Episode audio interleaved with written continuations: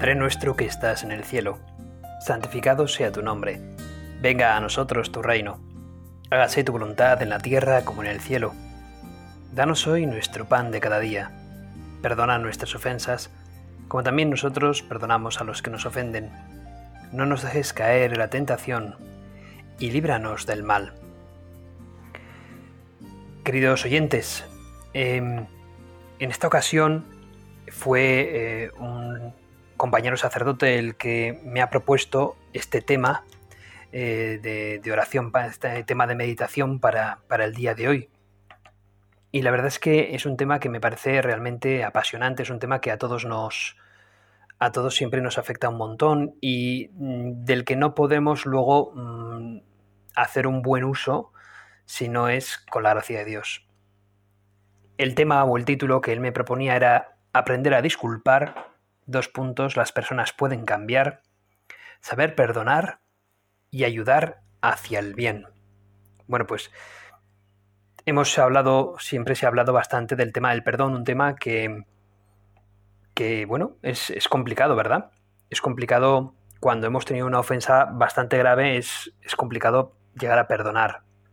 Cuando nos han hecho una ofensa grave, sin embargo, eh, necesitamos hacerlo porque nosotros muchas veces seguramente hayamos hecho algo de lo que no estamos orgullosos y nos haya ayudado mucho el perdón de aquella persona a la que ofendimos en su momento. Nos haya ayudado a contemplar pues el amor que esa persona nos profesa por habernos perdonado.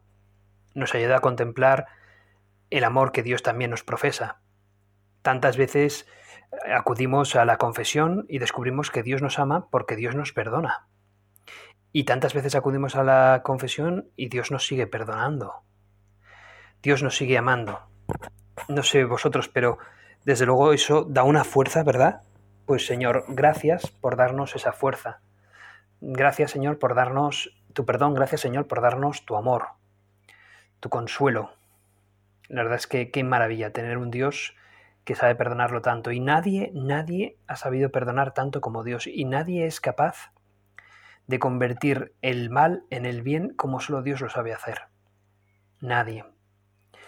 Fijaos, estaba yo eh, investigando un poco para hablar sobre este tema y miraba, pues, en internet, ¿no? Casos, casos de personas, así, siempre, o sea, está un poco mal decirlo, porque dices, pongo en Google casos de personas malas que se han, se han convertido en buenas. Y decir eso eh, es decir quizás demasiado, ¿no? Porque porque en realidad eh, en la vida hay muchos grises y decir una persona mala es quizás decir demasiado, así como decir una persona buena, bueno, pues, pues también es decir bastante, porque al fin y al cabo mm, a mí a veces me han dicho, es que esa persona es santa. Bueno, ojo, para ser santo hace falta estar, hace falta estar muerto, eso para empezar. Pero es verdad que hay personas que al acercarse a Dios, pues Dios va, va, haciendo eh, o va ejecutando ese espíritu, el Espíritu Santo en esa persona. Eso es verdad. Y conocemos casos estupendos, ¿verdad? De personas verdaderamente buenas. Pero bueno, es que hay casos de personas malas que se han convertido en, personas buenas, e incluso personas que quizás no tengan mucho que ver con el cristianismo, que no crean en Dios.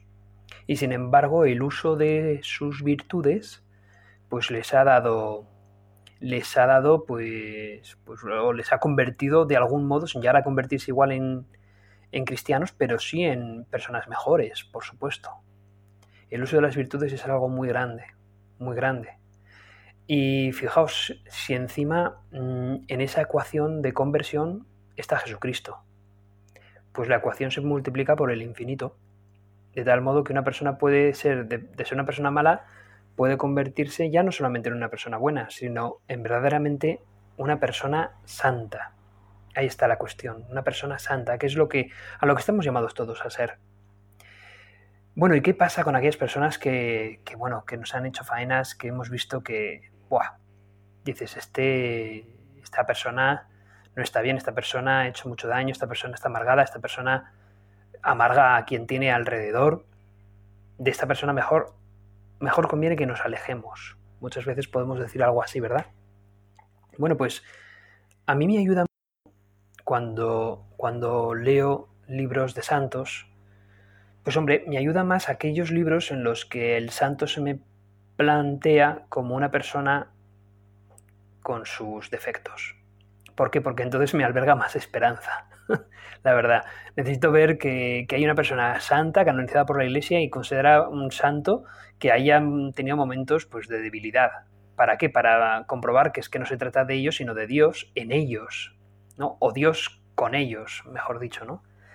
Y es así, tú Dios eres capaz de convertir a cualquiera, eres capaz de santificar a cualquiera. Pues bien, en internet he encontrado una página donde pone cinco santos notoriamente que eran notoriamente pecadores. Y empieza con el primero. Son todos bastante antiguos. Luego quisiera yo detenerme en personas más modernas, pero fijaos, habla del primero de todos, de San Mateo. Dice, nadie disfruta especialmente pagando impuestos, y en el antiguo Israel no era diferente. Durante el primer siglo los romanos subcontrataban individuos particulares para la tarea de recaudar los impuestos y estos recaudadores aprovechaban la oportunidad para extorsionar a las personas y, y sacar cuanto dinero pudieran. Todos les odiaban y su codicia era bien sabida. Fijaos, ahí está San Mateo. Me viene a la memoria también un caso parecido, Zaqueo, ¿verdad? Zaqueo que, que, se convierte, que llega a su casa, pues la misericordia y la gracia de Dios porque Cristo se fija en él. Bueno, pues con San Mateo también, Cristo se fija.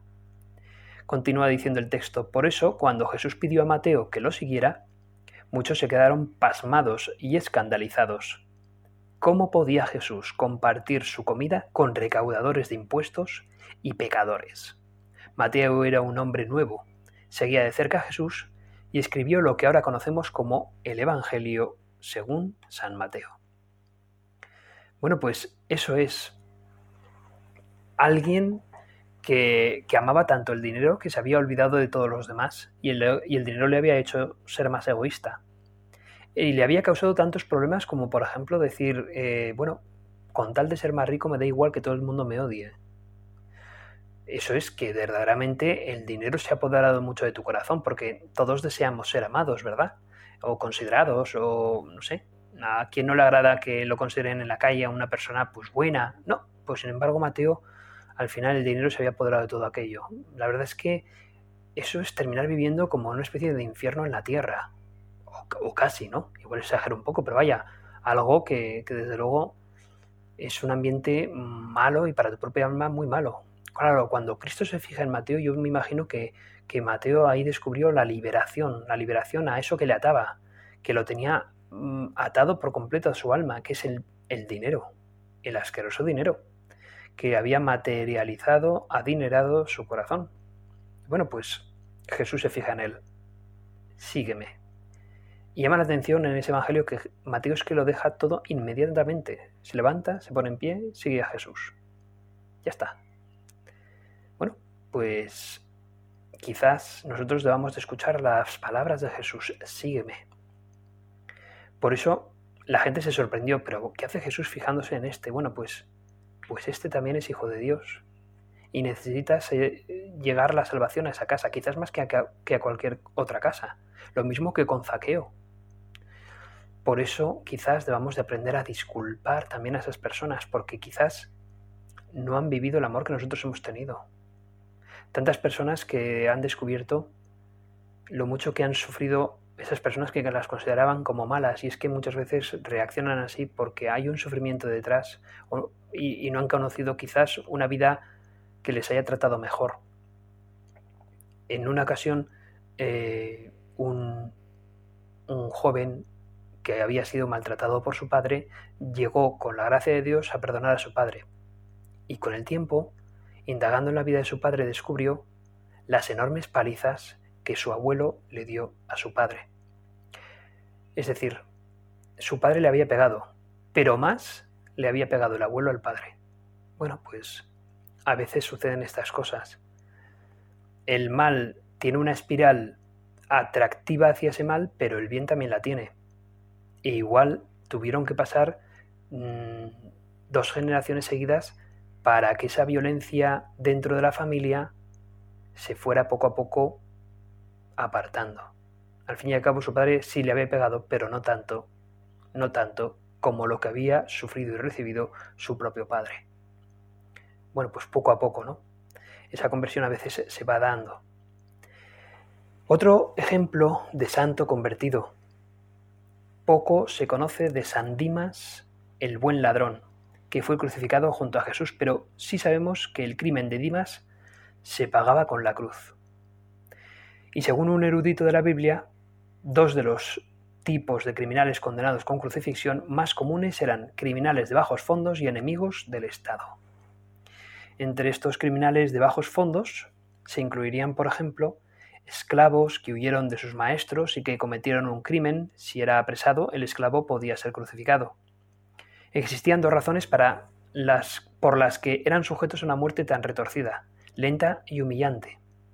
Con la crucifixión recibían el castigo definitivo por su crimen y posiblemente lo más importante, servían como espectáculo para advertir a los otros esclavos que estuvieran pensando en escapar o cometer algún crimen de lo que podría pasarles a ellos. En el último momento, Dimas comprendió la gravedad de sus crímenes y defendió desde la cruz a Jesús por la burla del mal ladrón. ¿No tienes temor de Dios tú que estás bajo el mismo castigo? Nosotros estamos sufriendo con toda razón, porque estamos pagando el justo castigo de lo que hemos hecho, pero este hombre no hizo nada malo. Jesús reconoció la sinceridad de su arrepentimiento y proclamó, Te aseguro que hoy estarás conmigo en el paraíso. Después de una vida de pecado, Dimas mereció el perdón poco antes de su muerte. Pues bien, alguien que, que ha tenido una vida, pues, bueno, no, sabemos mucho la vida de San Dimas, pero desde luego alguien merecedor en la mentalidad, entonces de, la cruz, pues reconoce a Cristo como su Señor en el último momento y le roba el corazón a Cristo. Acuérdate de mí cuando estés en, tu reino. Te prometo, hoy mismo estarás conmigo en el paraíso. Increíble. Un famoso santo que igual todos tenéis un poco en mente fue San Agustín. Aunque fue educado por una madre cristiana, Santa Mónica, pues San Agustín seguía la práctica de muchos estudiantes de su tiempo y llevaba una vida de maniqueísmo pagano. Durante ese periodo tenía una relación con una concubina, con la que muchos años después, pues sin haberse casado, tuvo sin embargo un hijo, sin embargo terminó esa relación. El mejor em, ejemplo que nos da Agustín de la crudeza de su vida de pecado es el famoso episodio del robo de las peras. Y narra esta escena en su obra Las Confesiones.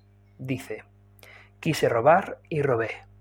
No lo hice obligado por la necesidad, sino por carecer de espíritu de justicia y por un exceso de maldad.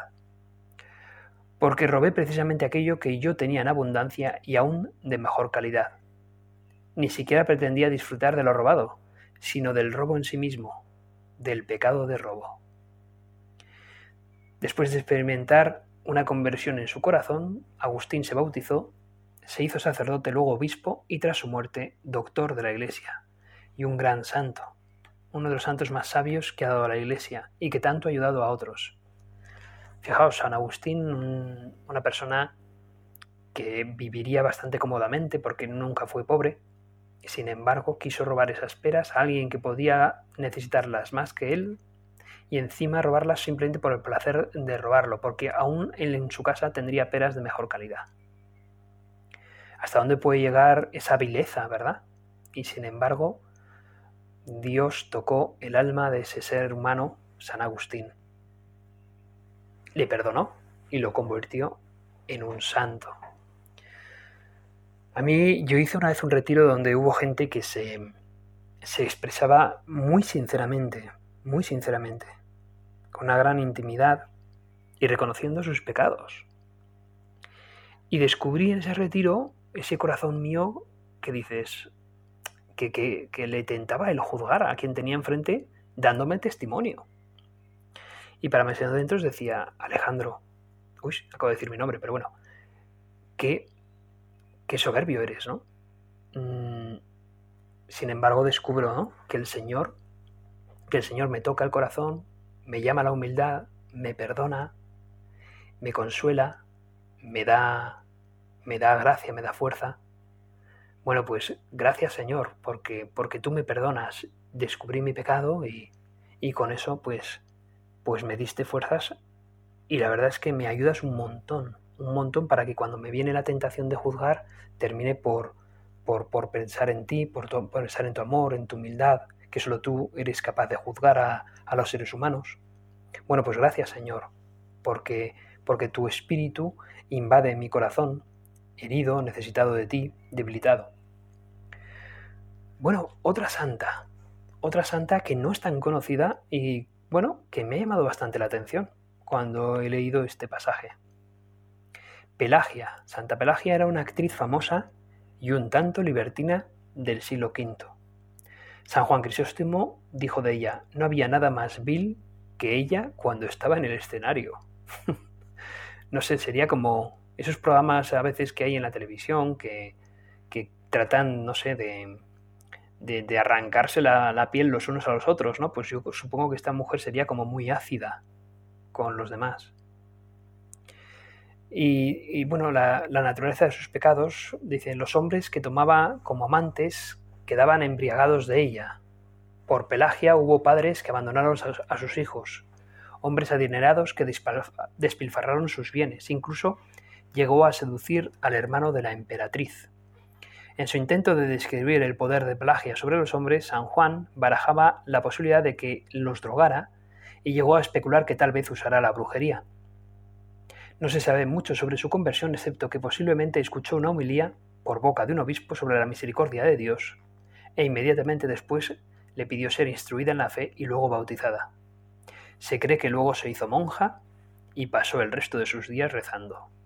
¡Wow! Una mujer que había probado el gusto del poder, pero un poder al fin y al cabo terrenal, material, un poder que le llevaría a un placer momentáneo, etéreo saber dominar igual la pasión de un ser humano, de un hombre, para luego qué? No satisfacerte si no es buscando otro hombre y otro hombre y al final eso no termina por satisfacer. el ego es, insaciable, nuestro ego. Y sin embargo, eh, la misericordia de Dios, una gota de la misericordia de Dios sacia toneladas y toneladas de, o sea, litros y litros y litros de, nuestro ego. Es como sacia mucho más, ¿no? O sea, una mísera gotita de la misericordia de Dios calma cualquier corazón. Bueno, pues impresionante. Y otro, otro pasaje de otra santa también, para mí desconocida, y que me ha gustado mucho, Santa María de Egipto. Dice, siendo aún joven, María dejó, huyó de su hogar y pasó 17 años como prostituta en la glamurosa ciudad de Alejandría durante el siglo IV. Pero no cobraba, por sus servicios porque disfrutaba del reto de seducir a hombres jóvenes. De nuevo, aquí la tentación del ego, de la vanidad. Le fascinaban las aventuras sexuales y se dejaba llevar por sus pasiones. Más tarde María confesaba, no hay depravación nombrable o innombrable de la que yo no sea maestra. ¡Wow! Buscando nuevas experiencias, se sumó a un grupo de peregrinos camino de Jerusalén. Se embarcó con ellos a la mar y sedujo a todos en el barco antes de llegar a su destino. Sin embargo, tras un tiempo en la ciudad santa, María se arrepintió de sus pecados y se reconcilió con la Iglesia. Pasó el resto de su vida como ermitaña en el desierto, y había de luchar continuamente contra la tentación de volver a su vida depravada hasta que Dios le concedió paz a su alma. Pues también impresionante, cuando Dios toca un corazón, solo Dios es capaz de convertir el mal en bien. Por eso, hermanos, pues es algo fascinante la capacidad de perdón que tiene Dios. Y nosotros no tenemos esa capacidad salvo que la busquemos, salvo que le pidamos a Dios que nos ayude a perdonar. Porque si no, no hay otro modo. No hay otro modo. Y hay grandes testimonios de perdón cristianos, grandes testimonios de perdón. En una ocasión me gustó mucho, eh, y creo que lo dije en una meditación, en la que en la que un entrevistador español hace años le llamaba a la que se acababa de quedar viuda de un hombre que una banda terrorista había matado. Y bueno, justo lo habían matado a, su marido y, este, este, periodista se había enterado al día siguiente pues que ya no ella básicamente eh, perdonaba, perdonaba a los que habían matado a su marido, increíble, ¿eh? Y su marido no era ningún, ningún villano, ¿eh? Su marido era una persona normal, un buen hombre, no, no había hecho, no había cometido ningún crimen. Y sin embargo ella perdonaba, perdonaba a los que habían matado a su marido. Y entonces, claro, este entrevistador en cuanto se enteró la llamó por teléfono, eh, así como, no sé si era televisión en directo, pero desde luego eso luego se emitió en la televisión en España, según tengo entendido, y le preguntó que a ver, que a ver si era cierto que, que ella perdonaba a los que acababan de matar a su marido. Y ella le dijo que sí. Entonces le dijo, pero, pero ¿cómo, cómo eres capaz? ¿Cómo, cómo, ¿Cómo puedes perdonar? ¿Cómo puede ser esto? Y ella dijo, porque rezo el Padre Nuestro todos los días. ¿Qué, ¿Qué, respuesta tan, tan sencilla y a la vez tan impactante, ¿verdad? Porque rezo el Padre Nuestro todos los días, como diciendo, mmm, bueno, más que yo he sido Dios quien me ha hecho, en mí me ha dado tanta paz como para poder perdonar a esos pobres desgraciados de los que verdaderamente siento lástima, porque tienen el corazón pues muy mal, ¿no? Lo tienen bastante podrido, por su ideología o por lo que sea. Los pobres desgraciados no saben lo que es el amor de Dios, cosa que yo sí que lo sé y espero por ello que mi marido pronto pueda ir al cielo, ¿no? Que rezo por ello. Pero ¿de qué me sirve a mí odiar a, a esos tunantes? ¿De qué me sirve? Sino para amargarme. Pues es que tiene toda razón, ¿no? Qué maravilla, ¿no? Poder escuchar testimonios de estos que, que, impactan y que me ayudan un montón. Y me ayudan también a relativizar mis propios problemas o las ofensas que a mí me han podido hacer. Comparado con eso, ¿qué, ofensas me han, me han, puesto a mí? ¿Me han hecho a mí? Pues chico, pues no, no, no son tan graves, yo creo. Creo que, que, va siendo el momento de, con tu ayuda, Señor, perdonar a aquellos que, que me, hayan, me hayan hecho pues, pasarlo mal. Y perdonar, Señor, pues no siempre significa yo tener que ser amigo o el mejor amigo de esa persona que me ha herido, no. Se trata de no dejarme llevar por esos sentimientos malos que pueda tener contra esa persona. Se trata de, de, buscar tu amor, Señor, de sentirme amado por ti, de para ello pues te pido que me acerques esa misericordia y cariño que me tienes para ayudarme a, a perdonar de verdad, de corazón, a, a todos. Eso, Señor. Y luego también pedirte que me des a mí la humildad suficiente para pedir perdón a aquellos que haya podido ofender. Y luego no buscar querer ofender a los demás. Eh, si hubiese alguien que haya ofendido, Señor, que, que, sea pues de una manera sin querer, ¿no? No, no queriéndolo yo, porque desde luego entonces significaría como dar un paso atrás. No, ayúdame a, a querer amar, a querer amar, Señor. Empezando por amarte a ti. Pues bueno, ¿por qué hemos de perdonar? Pues mmm, cada cual puede darse su respuesta, pero creo que teniendo al Señor aquí delante, que está en la cruz, y, y en esa cruz pues, pues es símbolo mayúsculo, el símbolo del perdón con P mayúsculo al fin y al cabo, ¿no? Nadie, nadie ha perdonado más que Él. Y el hecho de que lo pongamos en la cruz, pues da ese significado. Tú, Señor, sí que eres capaz de perdonar, vamos, de una manera definitiva, completa. Y tu espíritu, tu gracia, es capaz de hacer a un alma eh, sencilla, a un alma eh, pecadora, pues eres capaz de, de, de verdaderamente de, de, hacerla que perdone algo muy grave. Y por eso quisiera concluir eh, con, con, un último caso que, que verdaderamente a mí también me gusta mucho. No sé si, si, los que me escucháis conocéis, porque es un caso ya más famoso, el caso de Santa María Goretti, que fue una niña que murió a los 12 años de edad a causa de las heridas producidas por un hombre, eh, un joven de 20 años, que, que, la violó y la mató a, a, puñaladas, ¿no? con, un, con un elemento cortante. Bueno, pues eh, Voy a leer un poco lo que tengo aquí. Dice, Alessandro Serenelli era un joven trabajador robusto que vivía cerca de la familia Goretti cuando ésta se trasladó a, al, al, Agro Pontino. Entiendo que es un lugar de, de Italia. Estamos hablando de, de, Alessandro Serenelli que murió en 1970 y él había nacido pues en 1882. Es decir, murió con 88 años. Y, este hombre, este hombre, mm, arrastrado por la pasión, intentó varias veces seducir a la joven María Goretti, que todavía no tenía 12 años, y violarla. Ante su resistencia, un día la apuñaló 14 veces con un objeto afilado. Al principio en la cárcel no mostró ningún arrepentimiento tampoco cuando le visitó el obispo para hablarle del perdón de Dios. Pero unos días después pidió hablar con el obispo. Había soñado con Marieta, su víctima, que llevaba catorce lirios, tantos como puñaladas, y le sonreía resplandeciente. Ahí empezó su transformación.